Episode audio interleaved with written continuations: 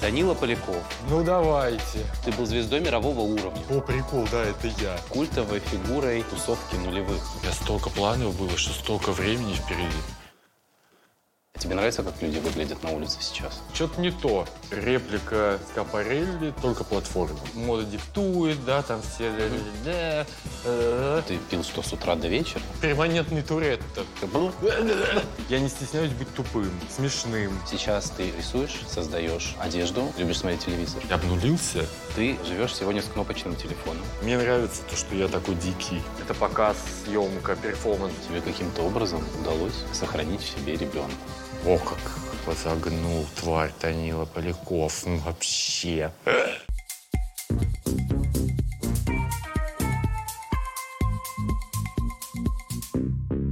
Данила Поляков.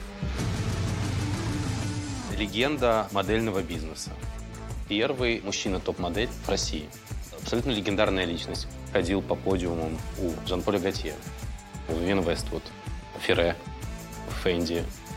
Этот список, наверное, бесконечен. Ты был звездой мирового уровня, давай так, уже по-честному Ну да, это, это, это удивительно, конечно. Это удивительно. Да, и да, да. я помню, что ты был реально явлением. Это сейчас мода на андрогинность, она куда ни глянь, везде это есть. Тогда это был номер один. И потом в какой-то момент ты исчезаешь вот так вот. Ну, как бы из, э, я имею в виду из такого прям какого-то массового а, зрения, знаешь. Куда ты исчез в тот момент? И когда это произошло и почему? Нет, еще надо на самом деле точно понимать систему, как э, работает СМИ, как работает пиар, в какое время, что интересно с точки зрения, что происходит в стране, там, не знаю, в на планете и все такое. Я не стал увлекаться технологией, поддерживать свой пиар. Я занимался всегда тем, что я умею, я не подогревал к себе интерес. Искусственно, Да. ты имеешь в виду? Как это может смотреться со стороны? Был образ жизни такой, да? Я, я просто четко понимал то, что я востребован, э, потому что я подхожу под какие-то, ну как бы под какие-то образы, и мне это нравилось. Расскажи про твой сегодняшний наряд. Полностью лук я собрал два дня назад, дособирал вчера, додумал одеть каблуки сюда. Это чуть-чуть такой языческий эффект. Мне показалось так. Плюс функционально. Это наряд шит во время пандемии из частей корсетов, париков, пластика, всякой разной ткани. На голове шляпа, отпиленная полуплатформа от больших каблуков, реплика вдохновения Скапарелли, только не туфелька, а только платформа. На что полностью он символизирует? И- И ничего не символизирует, просто я за то, чтобы люди отличались друг от друга.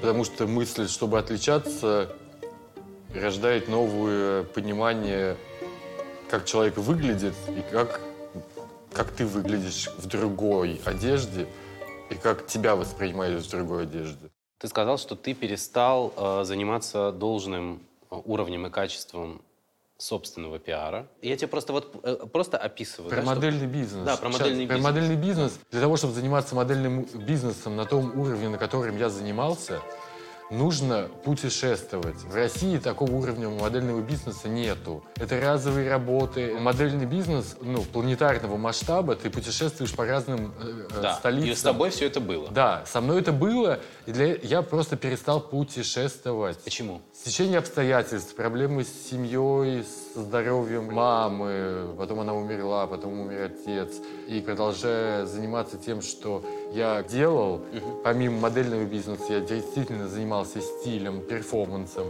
дизайном одежды.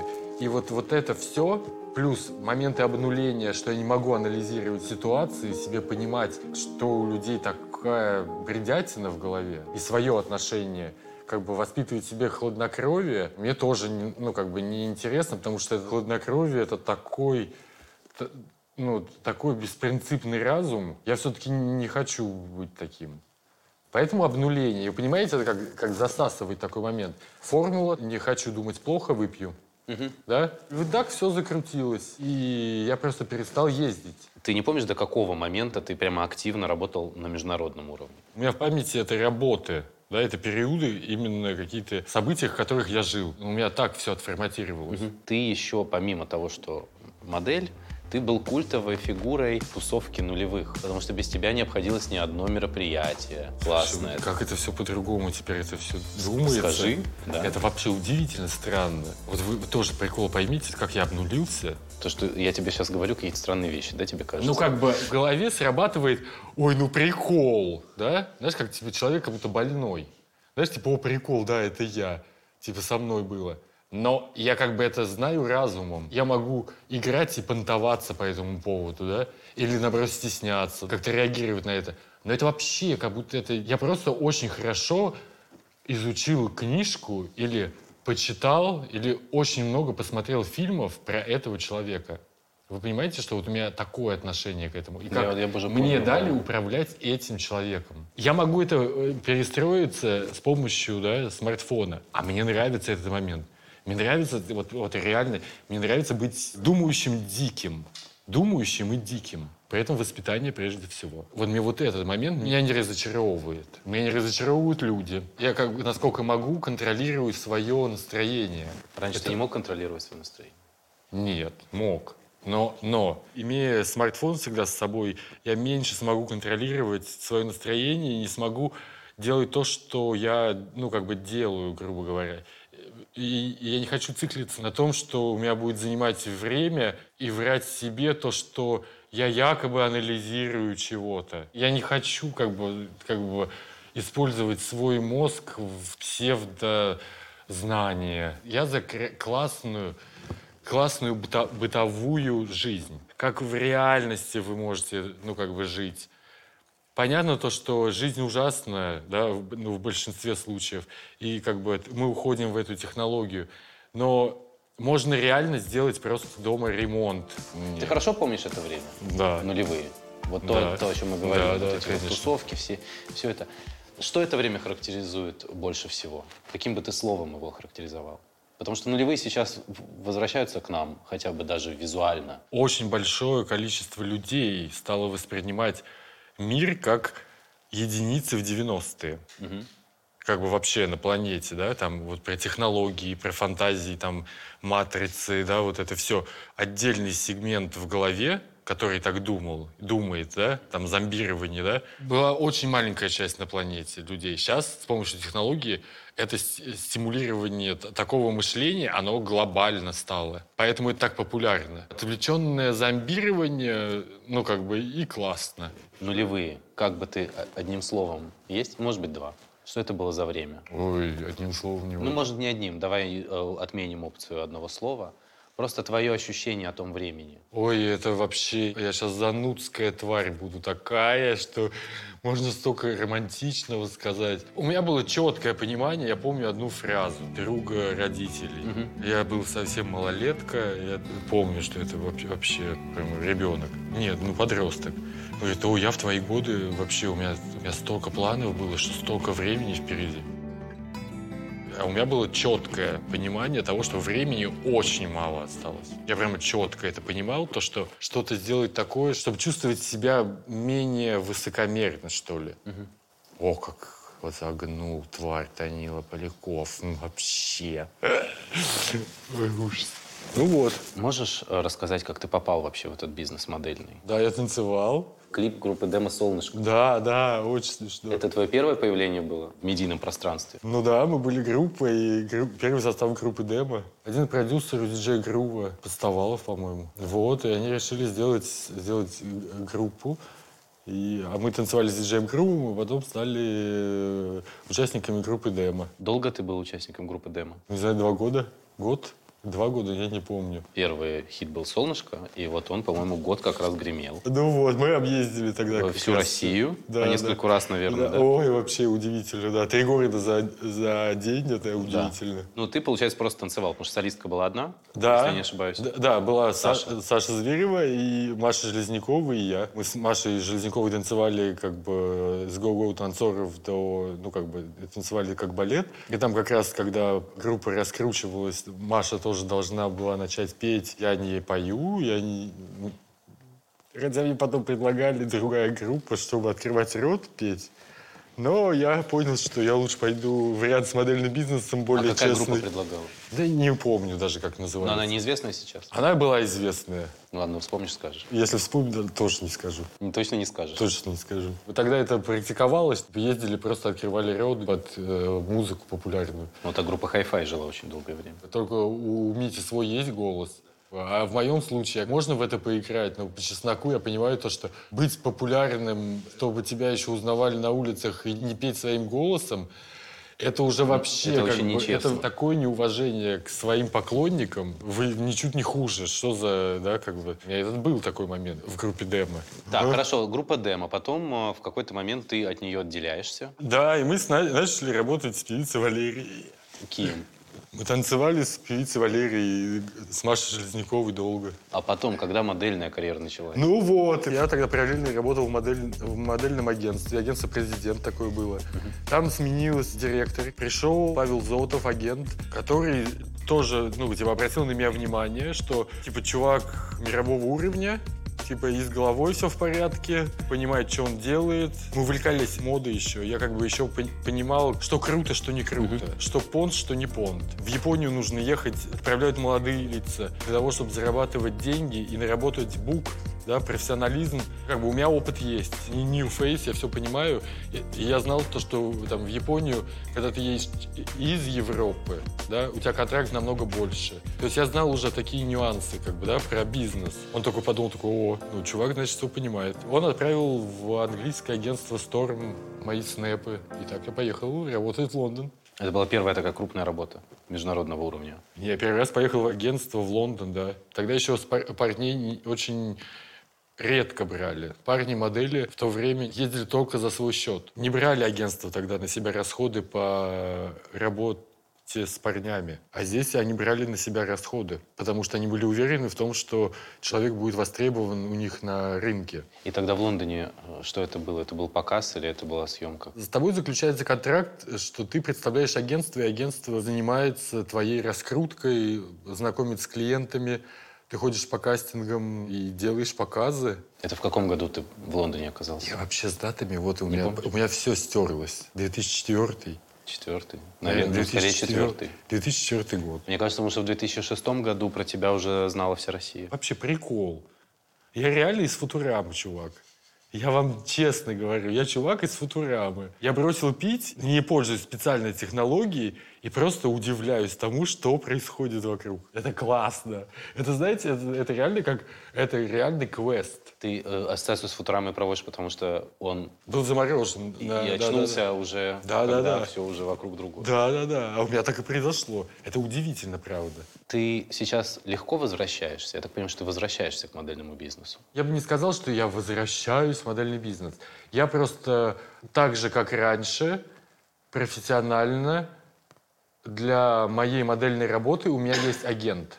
Если раньше это были как бы знакомства, да, там кто-то на меня выходил, это как бы тусовка, да, со мной мог поработать только человек, который лично может со мной контактировать, либо он контактирует с моими друзьями. Как бы выйти на меня через сарафанное радио, вот через такой эффект, да. Агент это, — это работа с людьми, с которыми ты не знаешь. Я сейчас снялся для рекламной кампании нового бренда ES. Это кутюр, такой смесь Vivienne Westwood, Ральф Лориана. Викторианство, готика, панк, все вместе. Вот такое, куколки такие. Мгм. Как у тебя вообще дела сейчас? Ой, у меня супер. Я шью, пэтчворк, вышиваю, делаю наряды, платья. Вот сейчас сделал 10 масок, смесь противовирусной маски и арт-маски, и маски для Хэллоуина. Какие у тебя планы на ближайшее время? Я готовлюсь к выставке, делаю сейчас скульптуру, рисую. Рисую реально для выставки.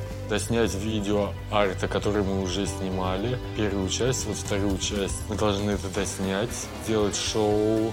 Это прям вот то, что сейчас я чем я занимаюсь. Дожить до того времени, что мир нормализуется, люди снова станут путешествовать. И еще посмотреть Олимпиаду в Париже 2024 года. Я считаю, что это гениально. Я люблю смотреть открытие и закрытие Олимпиад, потому что это большое массовое мероприятие, попсовое, international, которое э, показывает мало того, что, ну, как бы историю страны, всякие культовые моменты, национальные особенности плюс технологию, я просто представил, что будет в 2024 году в Париже, и я прямо думаю, что это будет сногсшибательно восхитительно. Знаешь, что, о чем думаю все время, пока мы сидим? Что тебе каким-то образом удалось сохранить в себе ребенка. Так его же фиг выгонишь. Его невозможно. Так да. его же фиг выгонишь, этого ребенка. Это же ребенок. А ты пытался его выгонять? Да я не пытался.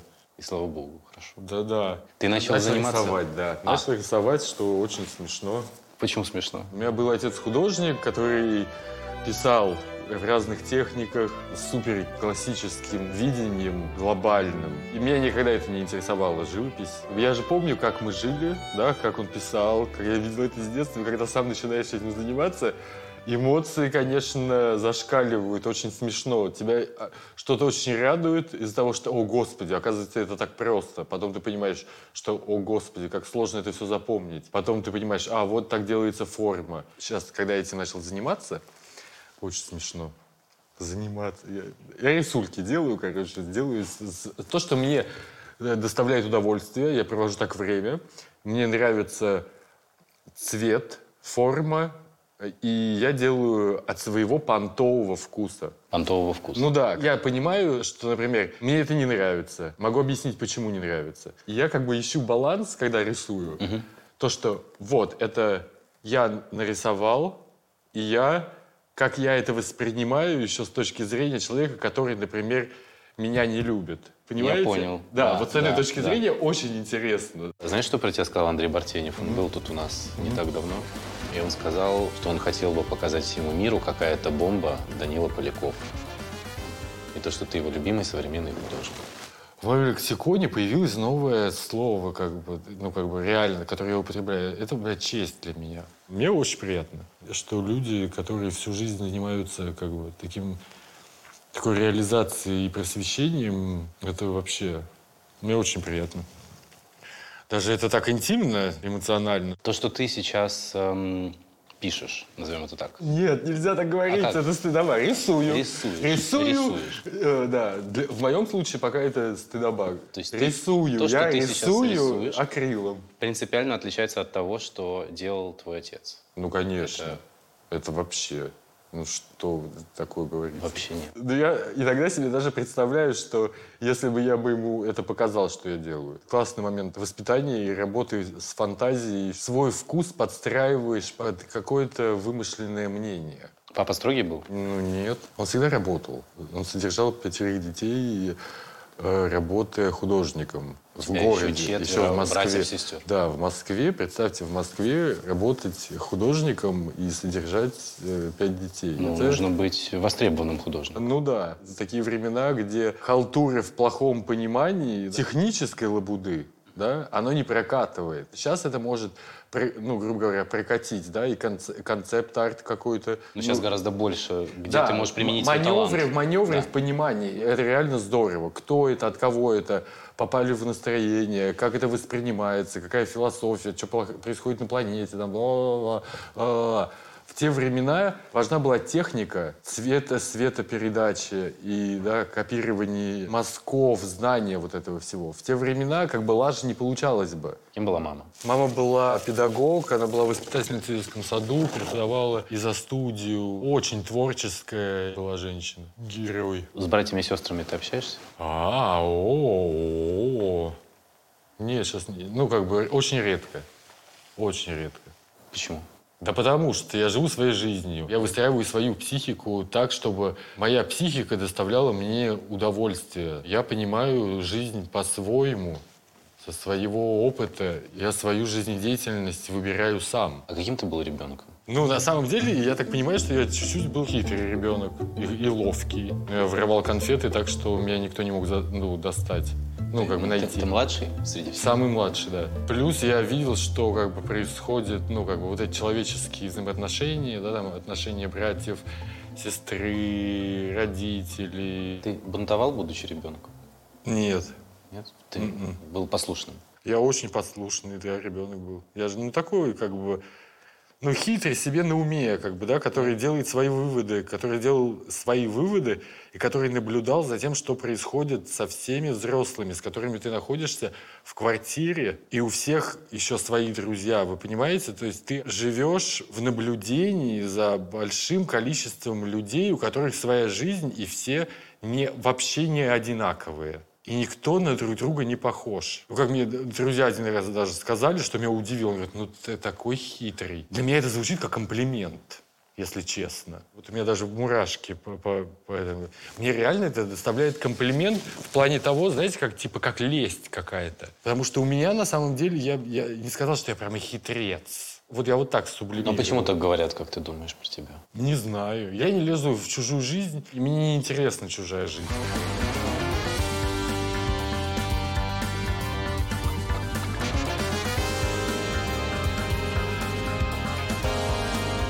Помимо а, того, что ты рисуешь, ты еще шьешь? Да. Это во время пандемии с тобой случилось или задолго Нет, до? я шил, я шил всегда на самом деле. Это просто периодами было. Например, когда сейчас 38-25 была первая выставка, где была одежда и аксессуары для дома, такой смесь кутюры, кастомайзинга, много работы с бисером, снимал Алексей Киселев. Мне было 25, сейчас 38. Потом я начал шить пэтчворк именно как объекты на стены, на тело, на окна, цвет и форма. Три года назад, наверное, четыре. Ну, как бы активно начал этим заниматься. Как раз тот момент, кстати, когда начал очень активно пить. Серьезно? Да. Эмоциональные пики такие. Когда ты понимаешь, что твой ресурс твой, твоей жизни начинает меняться, начинаешь заниматься чем-то, что заменяет твою деятельность. Ты начинаешь заниматься чем-то, что умеешь, чему учишься и что тебе доставляет удовольствие, плюс тебя это кормит. Я ушел так резко, осознанное созданию материального э, предмета. Я делал большой проект. Хотелось сделать не трэш, не, не, а как бы а такое очень спокойное, лаконичное, меланхолическое действие чтобы люди зная там мою репутацию, чтобы они как бы удивились по-другому. Я работал с тканями с разными, с разным цветом, с разной формой. Вот, чтобы это было такое удивительно странное, легкое, такое воздушное мероприятие, да? вообще без оттенка да, какого-то там рываки. Я за две недели до этого перестал пить, и после этого тоже решил не пить. Но в то время, когда я переставал пить, я понял, что началась точка невозврата с лицом. То есть лицо на три дня отекало, и из него шла вода, как испарина. То есть с организмом что-то начало происходить с внутренними органами. И здесь понимаешь, что что-то не то. И как бы и вот эта выставка, потом что-то перетерпел, Потом стало интересно, ушел то, что реально мир перешел в супер, ну, как бы, технологию. Вот с этим интересом и самоадвокатурой дошел до того, то, что отдел алкоголя в, в супермаркете стал такой же, как в детстве. Когда ты заходишь в, в помещение с продуктами, а есть отделы, которые тебе вообще не интересны. Не интересуют, да. А их нету как будто. Там что-то кто-то делает. Как комнаты, в которые тебе не интересно заходить. А, а раньше эти комнаты были самые первые... Привлекательные самые. Не самые привлекательные, самые нужные. Было точное знание времени в 8 утра, что оно от, открывается, ты первый человек в супермаркете. А ты что, ты пил что, с утра до вечера? Да, последний год это был показательный алкоголизм. Слава богу, то, что я жил один. Потому что я, я думаю, что люди в этом состоянии творят ужасы. И с ними творят ужасы. Почему ты начал столько выпивать? Это долгая история. Так получалось, так было возможно, так нравилось. Пить классно. Вот, ну, как бы не надо там говорить, что это фигня. Алкоголизм, он тоже много дает, но как бы это, это супер риск того, что тебе повезет или не повезет. Я дошел до критической точки, сейчас как бы я на глюкозе, я люблю сладости.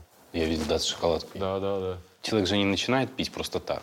Что-то должно произойти. Я всегда обнулялся после важных мероприятий. Угу. Реально, после очень важной, серьезной работы, где задействовано много людей, где ты что-то делаешь реально серьезное угу. для своей карьеры и для карьеры других людей. Я даже я говорю про трэш да, это ва- важно, да, как бы про самовыражение. Оправдать можно все, к сожалению, да.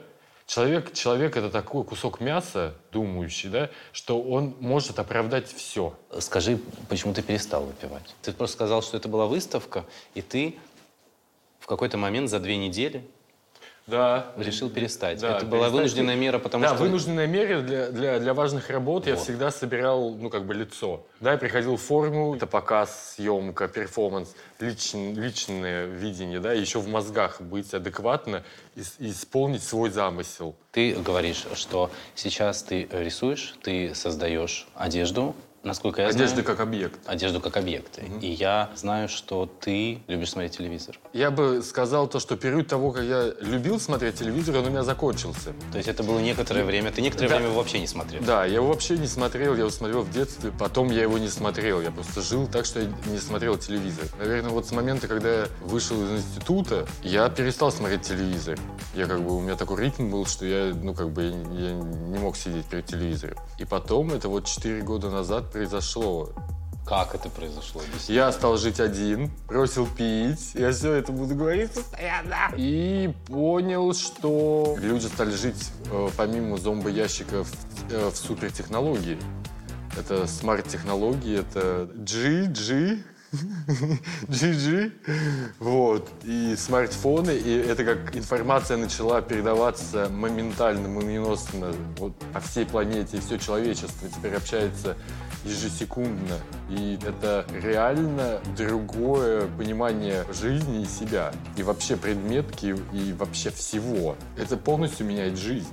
Но тем не менее, ты, насколько я знаю, живешь без смартфона. Да, я живу без смартфона. А, покажи свой телефон, он у тебя. Я знаю, он у тебя где-то рядом. Да. Сейчас, где он? Где он? У меня он упал, по-моему. Вот он. Вот. Ты э, живешь сегодня с кнопочным телефоном, Да, я не имеешь соцсетей, у тебя это не отнимает нисколько времени, вот это общение Вообще. с внешним миром, Вообще, правильно? да. Когда ты смотрел телевизор, сколько это длилось? Несколько лет, да? Я каждый день смотрел телевизор. Ну, как бы мозги отходили. Мозги надо чем-то, э, ну, как бы занимать. Но после того, как ты перестал Да, употреблять да, да. алкоголь, Да, появился телевизор. да. Еще неизвестно, что лучше, кстати. Что лучше, что хуже? лучше, Ну, телевизор это, или это алкоголь? экстремальное, это экстремальное зомбирование из одного в другое. Да, это правда. Да. А что ты смотрел по телевизору, что тебе нравилось больше всего? Интересно, неинтересно, бесит, не бесит. Вот когда сидят, тыкают э, с пультом, потом ты понимаешь, что твое настроение начинает, как ты от этого начинаешь зависеть, реально начинаешь зависеть. Ты пытаешься контролировать свое настроение, а а оно в ответ контролирует тебя. И вот этот весь путь, понимание, как работает телевизор с личностью и с телом, ставя задачи даже, это удивительно. Например? Сходите на эту выставку, да, сходите туда, там это открылось. Когда ты начинаешь воспринимать новость не как к сведению, а как Призыв к действию. и что меня как бы реально выбор у меня осознанный, почему я не хочу пользоваться технологией, в моем Да. случае, мне так интереснее. Я без нее более свободен, может быть, чуть-чуть более примитивен, но мне это доставляет больше удовольствия, мне, это, мне как-то с этим спокойнее, потому что я не хочу про нее думать всегда. Я езжу в метро постоянно. Да. Как меняются повадки у человека, у которого есть смартфон? Как? Это очень, очень интересно. В разные в период там 5 минут э, приходят в метро и садятся рядом три человека. Да. Они замечают меня, да, как я выгляжу, и они принимают определенную позу. Три абсолютно разных человека. Они с телефоном сидят в одинаковых позах по направлению ко мне. Эффект собачки Павлова плюс балет, плюс координация распределения движений как бы в глобальном плане. Если бы я обладал этой штукой, я бы на этом бы не циклился. Мгм. Когда ты обладаешь технологией, ты не циклишься, ты циклишься на, на другом. Но не на том, как человек себя ведет с технологией, как он смотрится со стороны. И мне вот эти наблюдения удивляют. Это всего лишь волшебный камень, это предмет, который ты якобы можешь убрать из тела, да, или снять с тела, или положить, но он влияет абсолютно на поведение всего тела. Почему я не использую эту штуку? Мне интереснее не иметь эту штуку. Это не в смысле я там против нее, я за, вы что. Это супер знание, которое, оно реально может помочь, ну, как бы многим людям. Особенно в такое экстремальное, да, время, которое, может быть, случайно начало происходить. Я не стесняюсь быть тупым, смешным. Я ценю работу мозга с точки зрения самому думать. У меня общения вот такого очень мало понимаешь, да, тренированного, вынужденного общения. Я общаюсь только по работе, угу. с родственниками, когда надо, угу. на улице, да, и, и четко баланс настроения плюс трезвость. Понимаешь, что я не обнуляюсь. Когда ты бухаешь, ты обнуляешься. Ну да. Анализируешь. И думаешь такой, ну жесть. А и думаешь еще про то, что у людей, у людей есть вот еще вот эта штука. Да. Ты просто представляешь? А они-то их вообще вот так ломают. А ты как давно без э, смартфона? У тебя же наверняка был там, когда они все У меня был в Нью-Йорке, приехал в Москву, у меня его украли. Ага. Мне говорили то, что ты все и сразу без него не сможешь, сразу захочешь еще. Я как-то отключился. У меня у всех друзей, всех смартфоны, uh-huh. да, там все супер там технологии, все все знают. А я жил, общаясь с ними, не обращая внимания, понимаешь, не, вот не щелкало этот момент. Как бы это плавно как-то, знаешь, типа есть и есть только бросил пить, мозг, знаешь, трезво на все начал смотреть, а сверху наложилось, что еще все в технологии. И у меня со стороны картинка такая, что ну ни хрена себе. Тебе нравится, как люди выглядят на улице сейчас? Не, конечно, нравится. Как бы люди реально стали выглядеть ярче, более заметно, более разносторонне. Но люди, которые вдохновляют меня, на, mm-hmm. по крайней мере, да, человек, который любит одежду, там из индустрии моды, э, связан с шоу-бизнесом, пафос человека модного, да, и который реально хочет, ну, как бы, показать крутую эмоцию, яркую. С таким гонором они выглядят для меня фигово, неинтересно. Они все выглядят на одно лицо. Я понимаю, на самом деле, человек, который реально ну, разбирается в моде, все вот эти понт, да, тенденции, деньги, игра того, что нет денег, и как выйти из этой ситуации. Либо э, наоборот, показать так деньги, ну, что будто бы, бы их нет. Нет, или как будто их есть нам, нам еще больше. больше, да, как бы как бы подделки, вкус, вот это все. Потому что когда через тебя проходит много одежды, много понимания, как бы людей и статуса, да, и, и красивых тел, и нестандартных тел, которые умеют себя круто подавать. У людей куча предрассудков в голове. Можно врать и быть счастливым, да? Можно не врать и быть счастливым, да? Можно просто вдохновить человека на то, что, слушайте, давайте мы не будем париться по лишним килограммам. Угу. Мы можем узнать, как делается красивый крой, как одеваются люди по-другому. Не обязательно быть моделью, да, можно быть просто красивой женщиной. Модельный бизнес — это работа, да. Мода — это не диктат. Вот именно расширить сознание, то, что не нужно ненавидеть, можно стесняться. Стесняться — это хорошо. Можно не стесняться объяснить человеку, ваше тело принадлежит вам, и уважайте другое тело, да? Как бы, и, и, и сомневайтесь реально в том, что вам кажется, что это так. Типа, уважайте другое тело, не, ну, как бы, не, там, не трогайте другое тело, да? Не лезьте, не думайте, что вы умнее, чем ваш оп- оппонент. Вот, вот об этом, обо всем, что человек может выглядеть, как он хочет, да? Человек хороший, который выглядит хорошо, да? Он не может быть э, к вам относится очень плохо. Это не в смысле путаница, да? Сейчас путаницы с, с технологией больше, чем достаточно. Я вот говорю через одежду, да, через одежду, через предметы, которые там, да, там каблуки, пусть говорят, чего хотят. Вы меняете свое поведение, да, и, и понимание того, скорее не то, что вы думаете, да, о человеке, а то, что о вас думают. Вы видите, что о вас думают. Технология как бы дает плюс этого, но личный контакт — это всегда другое. Да? Как бы и вранье да, и фантазия — это тоже две разные вещи. Я пытался объяснять, что одежда очень много скрывает, очень много показывает. И вы можете просто обладать этим знанием, потому что у вас тело одно, жизнь одна, да, и выглядеть так, как вы не хотите, да, э, вам не нужно так выглядеть, да. Хотите выглядеть как другой человек, выглядите так. Не получается, ничего страшного в этом нет, да? Не надо, ну, как бы зомбироваться до такой степени. И ты понимаешь, что вот этот крутой понт моды, мода диктует, да, там все... Mm-hmm. Мода предлагает а не диктует. Диктует технология, втюкивание в голову. Мне, честно, на улицах, ну, как бы не, не хватает такой, как бы, крутой элегантности, шика. Вот если мы берем городской стиль смесь, мне скорее ближе последняя рекламная кампания Dolce Gabbana, да, чем Витмо потому что я понимаю, что Визман, они как бы изменили реально, да, сознание, они супер крутые, я как бы преклоняюсь перед ними, они суперские. Как они поймали это все, и как бы и как люди это начали классно воспринимать, играть с этим совсем. Но подача, например, последней Дольчин Габбана компании, да, вот когда это перебор, трэш-игровой киберспорт, как бы для меня вот это ближе. То есть как будто в Понте нет самоиронии. Это там, где майки с Дженнифер Лопес вот эти вот были, да? Сейчас? Золотые кроссовки да, огромные, да, да, да, да. да, как какие-то шлемы. Когда есть абсурд с самоиронией, когда абсурд в Понте,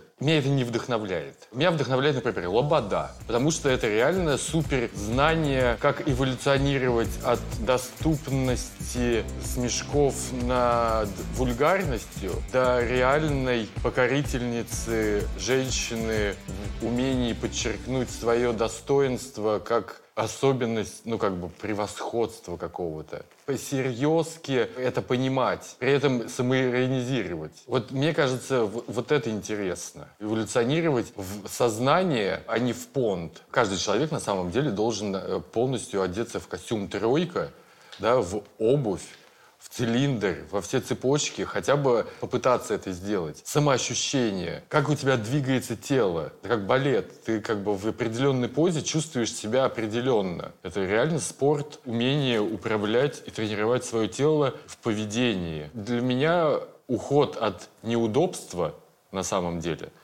в, такое массовое, да, все должно быть комфортно, везде должны быть кроссовки, оверсайз. Я это понимаю, но когда ты, например, не чувствуешь себя в другой одежде неудобно, для меня, мне кажется, общая масса, я не буду говорить, короче. Короче, одевайте, а, а, одевайтесь э, иногда супер неудобно, чтобы вы переставали быть комфортными роботами. Я могу иногда посмотреть то, что есть у меня кумиры какие-то, да, чего из поп-кумиров, да. да, мне просто интересно, у кого есть огромный опыт, да, понимание визуального восприятия и э, умение поведения. Мадонна, Леди Гага. Вы должны понять не как поп-персонажи, а как люди, которые через понимание, как они выглядят, через поведение, как они в себе культивируют и что они выдают. Мне вот с этой точки зрения это интересно. А если не поп-кумиры? Ой, сейчас сделаем подкаст, который выведет сейчас на другую уровень разговора. Ну, давайте. Почитайте про Сальвадора Феррагама историю. На самом деле, это восхитительная история жизни. Про это, ну, как бы, серьезно говорить почему-то не, не могу. А никто не, не надо? Я имею в виду, что... Не, не могу не, из-за, не могу не в смысле, что это плохо или смешно, а из-за того, то, что это реально... Я об этом постоянно думаю. На самом деле я сейчас вообще ушел, знаете, в какую, в какую, в какую хрень? Эволюция человека, да? Смотрите, да, как мы мутировали, да, пользование волшебным камнем. Человек, э, типа, разумный, человек прямоходящий. Да. да? Говорят, что мы произошли от обезьяны какой-то. Органика обуви прямоходящего человека как бы это спортивность, плюс э, наука это все-таки прямой пол. Да. Да. Прямой пол, да, это все-таки, наверное, цивилизованное общество, организованное для управления и как бы выхода из пещеры. Это говорит о безопасности. Каблуки якобы для комфорта, для удобства. Если говорить о высшей, высшем разуме да, людей, которые что не мы эволюционировали, а нас сделали, да? Вот эта огромная фантазия манипуляции, что есть создатели, да, которые создали там человеческий этот весь род, да, там и все такое. Плюс всеми волновыми этими хренями. Мы говорим еще про океаны, которые, если человек вышел из воды... К чему мы идем? К тому, то, что если э, есть создатель, угу.